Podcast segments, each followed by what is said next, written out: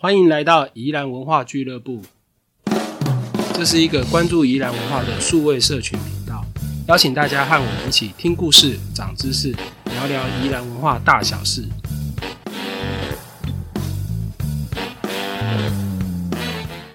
欢迎来到宜兰文化俱乐部哈，我是旅人书店的四九哈。我们在第一集先谈过林议会的部分之后，接下来哈，我们继续请国光大学文化资产与创意学系的蔡明志蔡老师跟我们继续谈下去哈。那我们就有请蔡老师。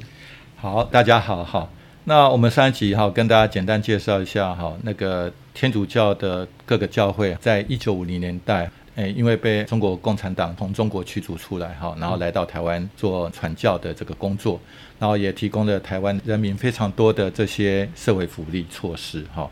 然后最主要就是说，上一集呢哈，我们跟大家说明了联谊会的一些，比如说费杰尔疗养院啊，然后这个启智中心啊，还有护校的还有设立啊，还有这个南洋舞蹈团等等，对，好，对宜兰的贡献其实很大哈。那接下来呢？哈，我们有两集哈来介绍跟林议会相关的两座古迹。好，这两座古迹都非常非常的漂亮哈，而且有很多的故事。那这两座古迹，一个是在罗东圣母医院里面的这个耶稣圣心堂。好，那另外一个是的命中注定我爱你哈的场景之一啦哈，就是那个北城圣母升天堂。好，那我们这一期就跟大家来分享一下这个罗东圣母医院的这个耶稣圣心堂。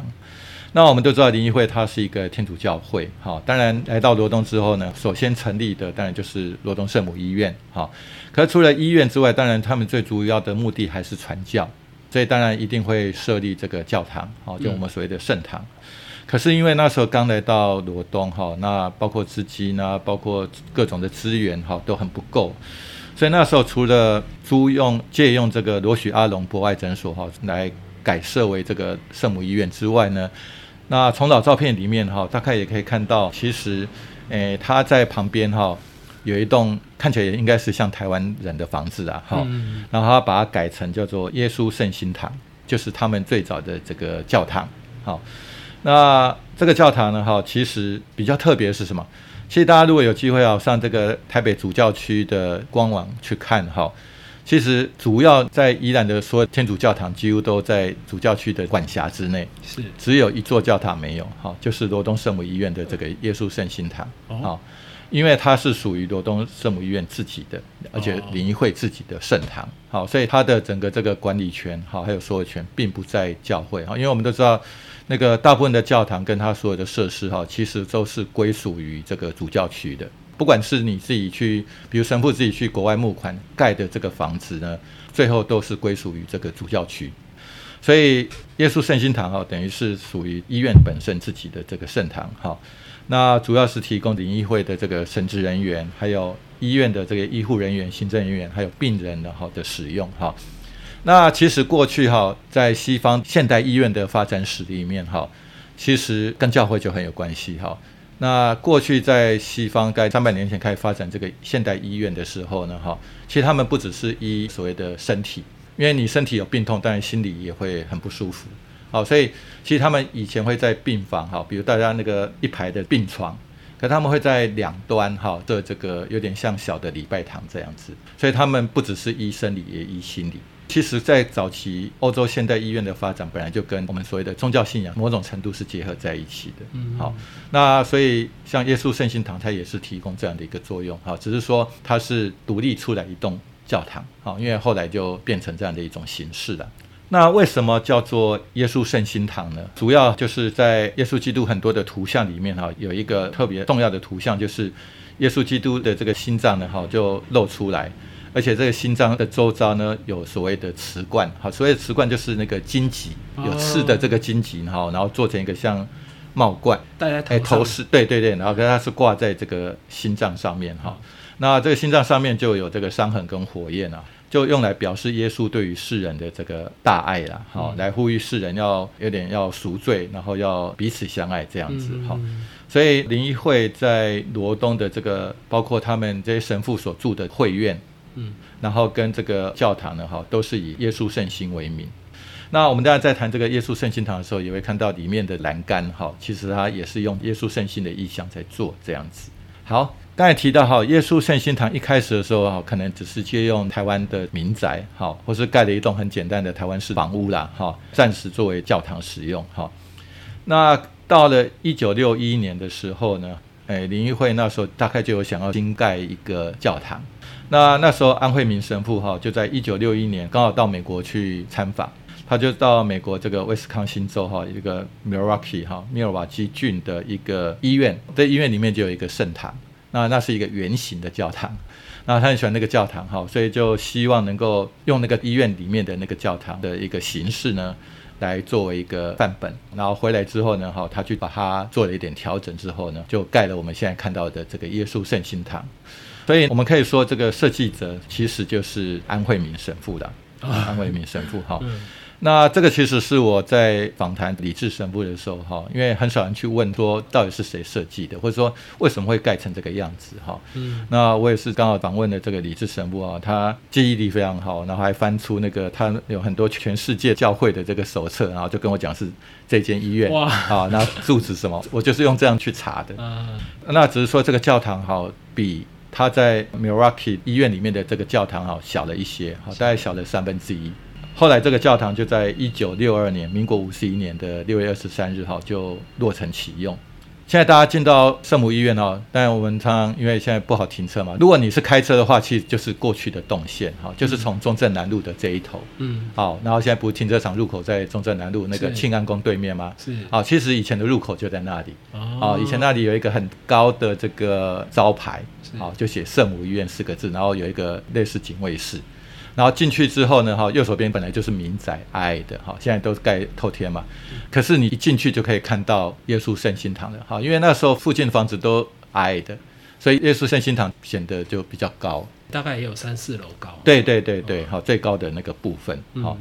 那其实我们小时候哈，如果病得比较严重的话，也大概也都是送到圣母医院了。我还记得我有一次发烧到四十快四十一度哦，我妈爸妈很着急，赶快把我送到圣母医院去。然后那时候发高烧哈，要打一种东西，爱吊打糖。好啊，另外一个它其实有一针筒很大只，里面都黄色的液体。哦，那时候我我记得我半夜要被我爸妈把我送到医院去的时候，哇，看到那一根出来，哇！吓到满身冒汗，恨 不得病好了啊！对，就退烧了。那是我小时候印象非常深刻的那个那个记忆了哈。是，所以其实圣母医院哈早期的入口就在那边，所以等于你一进去圣母医院的时候呢，你在右手边就会看到一栋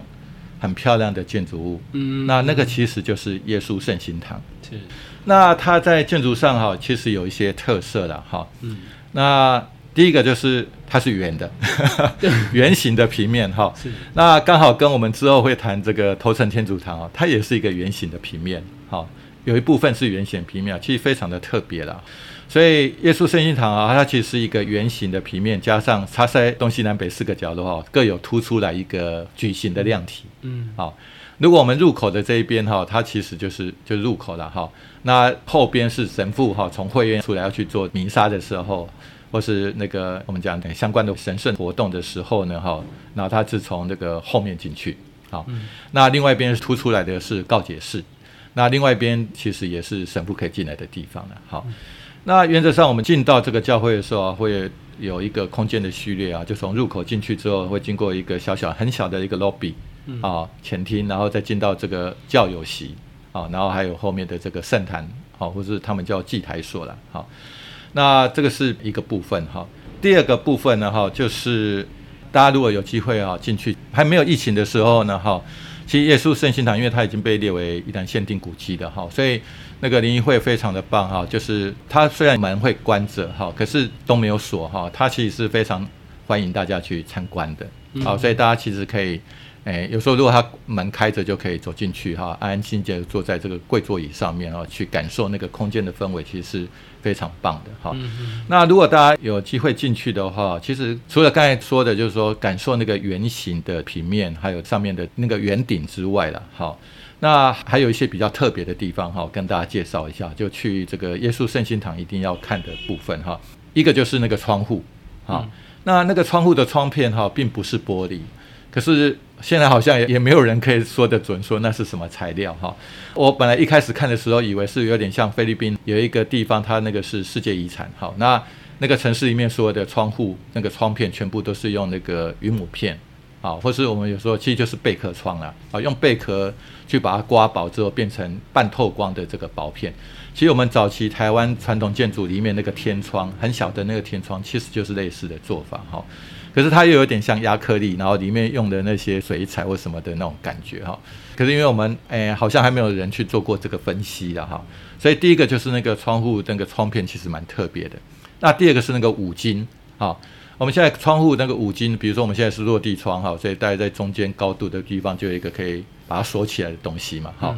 那推的话我们就用手用力推那个推旁边那个门框嘛，对不对？嗯。可是耶稣圣心堂里面这个窗户的五金非常的特别哦，它是用一个力矩的原理哈，所以等于是你拉比较长的那个杆子，好，然后它会去推从底部的木头窗框把窗户外推出去，哦，好，是一个非常非常特殊的五金，好。那这个五金过去哈，被认为是从，因为神父是意大利人嘛，就说从意大利来的哈。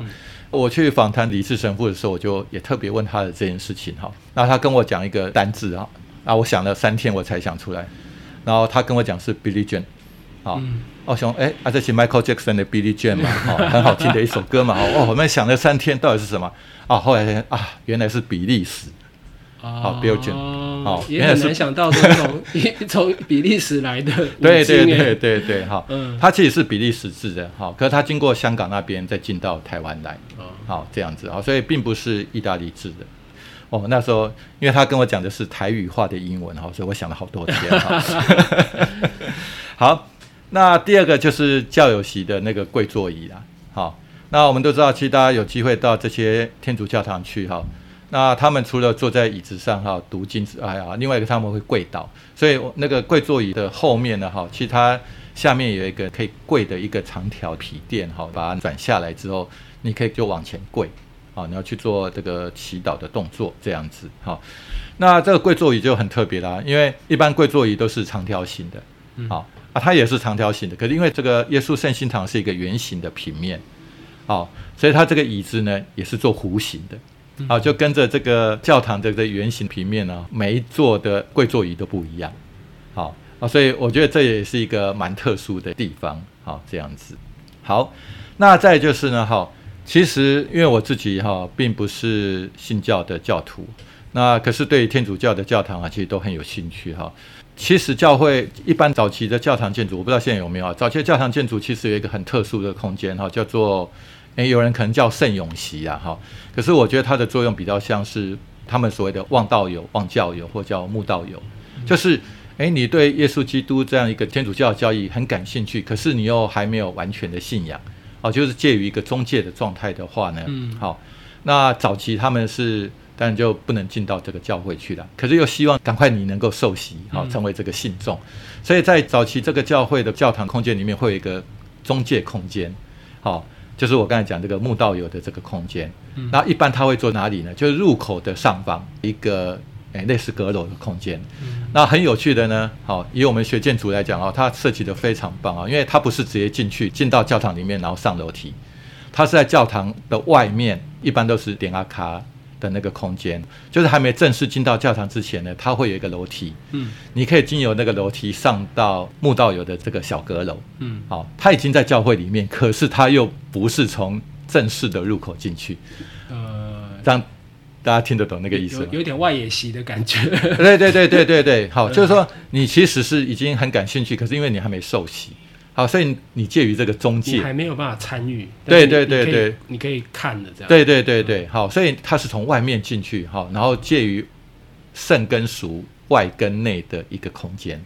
好，非常的特别。我们其实，在所谓的这个北城圣母升天堂也是一样，好，也有这样的一个空间，让你可以观望。对对对对对，嘿，好，所以对我觉得这是尤其是灵会的，诶，两个主要的教堂，古迹教堂哈，都有这样的一个做法哈，我觉得非常的棒，好，非常特别。那再就是那个墓道有这个小阁楼啊，哈，因为它等于是有一个高度嘛，好，所以它一定有个栏杆，好，还包括上去的这个楼梯，这个旋转梯、小旋转铁梯的这个栏杆呢，哈，其实呢，它就是用两个图案来组合，啊，一个是十字架。好，上面是十字架，然后下面接一个有点心脏的那个图案，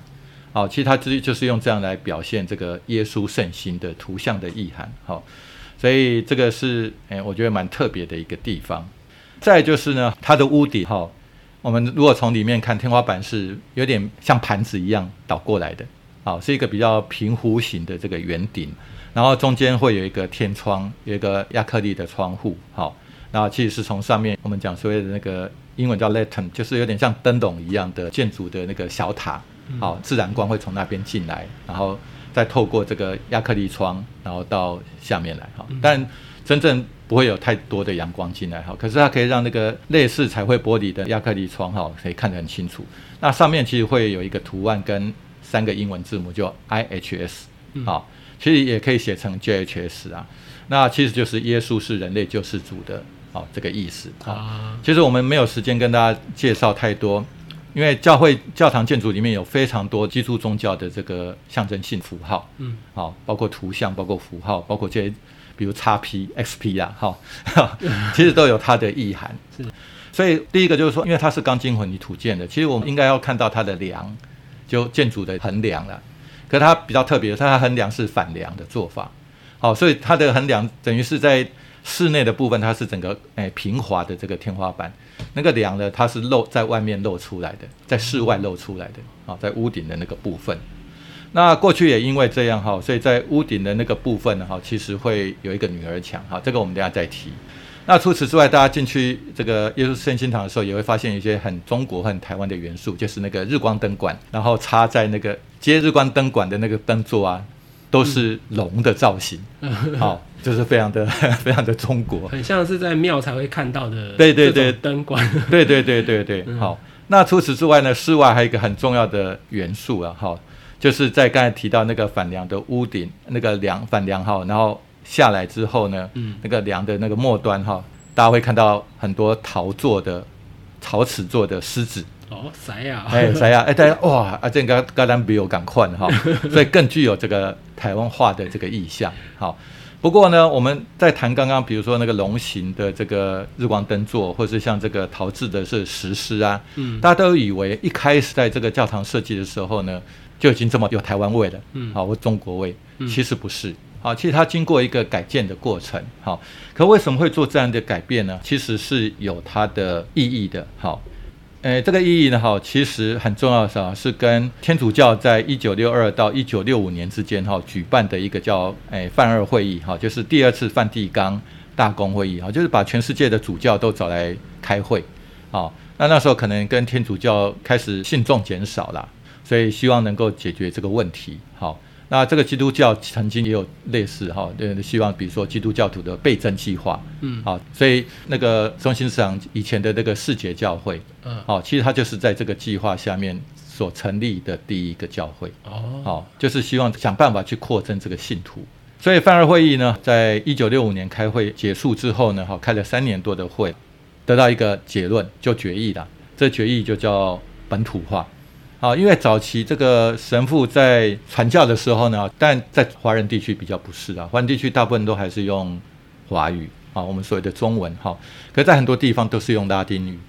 不是所有外国人都懂拉丁语啊，嗯，好，所以都听那个神父好在那边叽里呱叽里呱啦念哈，可是没人听得懂他在讲什么啊啊，如果语言都听不懂，那怎么传教呢？对，好，所以那时候希望能够用当地的语言来进行这个所有的仪式，好。所以你看，为什么我们很多的外籍神父来到台湾？第一个学华语，那第二个像李智神父、罗文斯神父啊，他们都会到新竹那个修院去学台语，哦，因为他觉得要跟当地人的语言要一致，好，他才能够去照顾当地人，然后去传教这件事情，好，所以本土化的第一个做法就是用当地的语言。那第二个呢，就是建筑的部分，建筑的部分有两个，哈，第一个就是能够跟当地的建筑配合。嗯，好，比如在台湾，好，那台湾的一般的房子啊、庙啊，长什么样子，就尽量去做配合。好，那第二个呢，哈，因为弗尔会议是一九六五年结束嘛，得到这样一个结论，哈，嗯，那刚好在台湾跟中国呢，刚好在一九六五年之后呢，好碰到一个很特殊的状况，历史的状态，哈，就是一九六六年，哈，中国共产党就提出所谓的文化大革命，嗯，啊，要革除中华固有的这些文化。那台湾这边当然那个中华民国政府就要跟他对抗嘛，哈，就推出一个叫中华文化复兴运动，好，所以那个时候呢，其实有一个主教蛮重要的哈，就是诶，包括罗光，包括于斌，好，两个主教呢哈，其实那个时候就开始去推动，比如说教堂应该要采用中国式的建筑形态，尤其是在一九六零年代后期的这个台南教区啊，包括台南啊、嘉义啊，一直到还包括澎湖，其实有很多我们现在看到的那个天主教堂，就跟我们庙差不多。其实蛮多间的，好，所以那个时候真的就希望说建筑也能够去呼应当地的这个地域的特质啊，好，所以其实我们刚才提到的，比如说那个陶制的狮子啊，其实它本来是没有的，它本来没有那个狮子的时候，其实在屋顶的边缘有一道矮墙，就女儿墙，啊，可是我们都知道那个下雨的时候呢，哈，那当然它会水会排出来，可是如果没有去清那个地方的话。就塞住，就会积水，积水大概也也三四十公分高吧，我看。哎，对对对，差不多四十五公分高，对。所以会积很多水。对，然后呢就会漏水。嗯。好，所以后来可能也因为漏水很严重，所以就把它那个女儿墙拆掉了。那拆掉的时候，那个梁就跑出来了。嗯嗯。哦，可能也觉得不好看，然后所以后来也不知道什么时候在上面就加了狮子。哎，反而就符合的这个泛二会议的结论，哎，有点本土化的这种台湾意象，哦，其实蛮有趣的。那再就是呢，哈，其实呃，过去的基督宗教哈，包括天主教跟基督教哈，其实都不太鼓励你去拜这个祖先牌位了，好，可天主教在泛二会议之后就做了一个调整哈，就是在教堂里面设置了祖先祭祀区。好，祖先祭祀区这样子。好，所以我们现在进到天主教的这个教堂里面，哈，其实都可以看到有那个祖宗牌位。好，那其实我觉得未来它可能变一个趋势，尤其我们现在少子化了，因为现在比如说少子女化之后，搞不好我们都没有后代怎么办？啊啊，没有人要拜我们了，啊，现在就可以送到 天主堂去，啊，这也是一种做法啦，也是可能。对对对对对对，好。那除此之外呢，办二会议还做了一个很重要的。哎，就是说本土化的这个部分呢，还有一个很重要，跟空间的改变有关。哈，我们现在进到教堂里面去之后呢，神父是面向我们做弥撒的。好，可是早期并不是在翻二会议之前呢，哈，那个圣坛上面的祭桌啊，它是紧靠着这个墙壁啊，墙壁上面有一个最重要的、很神圣的的那个空间，就是一个柜子啊，哈，叫做圣体柜。那个是对于整个教会教堂来讲最重要、最神圣的空间了啊！一个小的那个装置，好，所以呢，以前呢，哈，祭桌是靠着有圣体柜的那个墙面，好，那神父呢就面向着这个圣体柜，是好，然后做仪式，所以所有的教徒都是看着神父的屁股，嗯，好，然后又听不懂他讲的话，所以效果不好。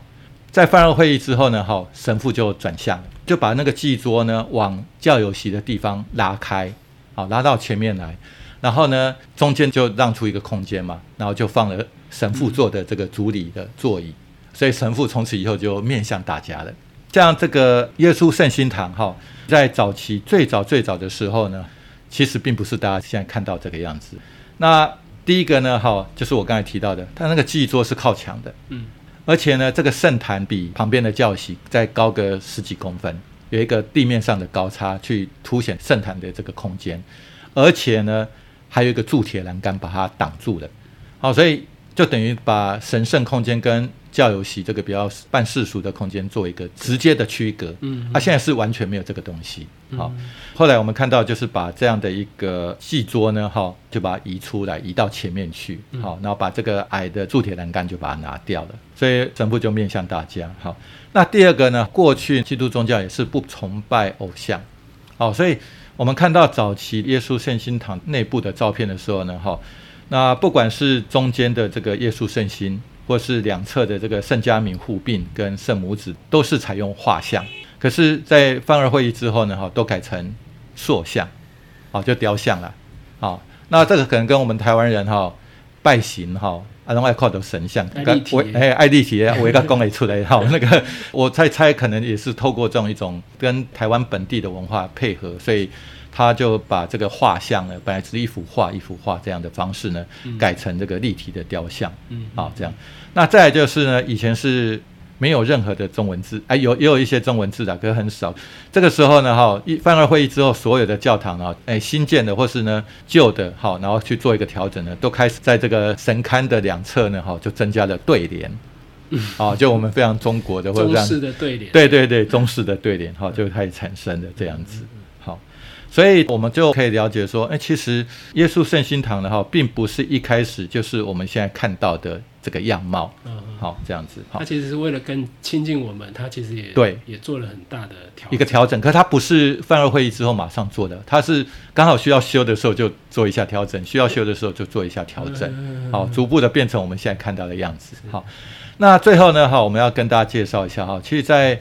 耶稣圣心堂的后面哈，那个神父准备室，其实里面哈有一个很特殊的文物，哈，它有一幅圣母画像，这个圣母画像呢非常大哈。两米多高，哇，将近三米高，两米多高非常大的一幅画。嗯。可这幅画呢，是意大利的一个画家叫但丁，哦，神曲但丁那个但丁，哈、但不同人，不同人不同 时代差到几百年，哈、啊，是是是，一九四九年的一个诶，意大利的画家但丁所画的圣母像。嗯。那这个时候，这个圣母像其实呢，意大利的这个画家画完之后呢，哈，就送到云南去。嗯。啊，因为他们本来在云南传教嘛是，好，一九四九年的时候画的，好，那后来呢，灵医会的传教士被驱逐出来之后呢，嗯哈、他们也把这个画像呢，哈，就由云南呢寄出来。好、嗯然后辗转又来到罗东这样子，然后目前就保存在耶稣圣心堂的这个神父准备室，好、挂在那个墙上，这上。样真的很可贵。这样一幅三米多的画，先从意大利到云南，对对对，然后再从云南又再来到罗东，一直被放到现在，好好的照顾。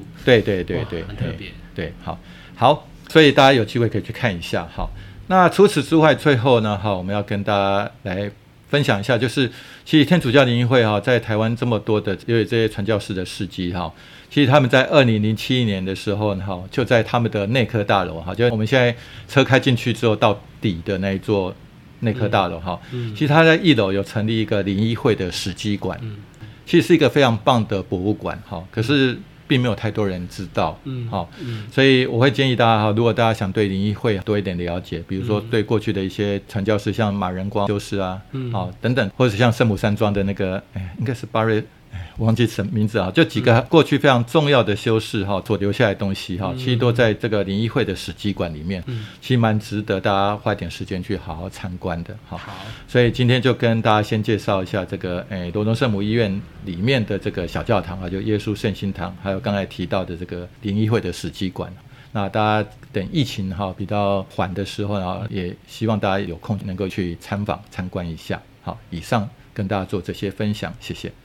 好，以上谢谢大家的收听哈。那因为宜兰文化俱乐部的内容啊，其实常常会提到很多单位、团体啊、历史人物啊，或是一些文化空间等等的名词哦。我们会把这些讨论的重点啊，像是照片啊、名词介绍啊或是网络连结哦，整理成一份参考笔记给大家使用。那欢迎大家在收听的时候可以随时翻阅点选哦。那这些参考笔记哦，都会放在每集 podcast 的后面的说明文字啊，或是旅人书店的网站都会有介绍哦。那欢迎大家使用。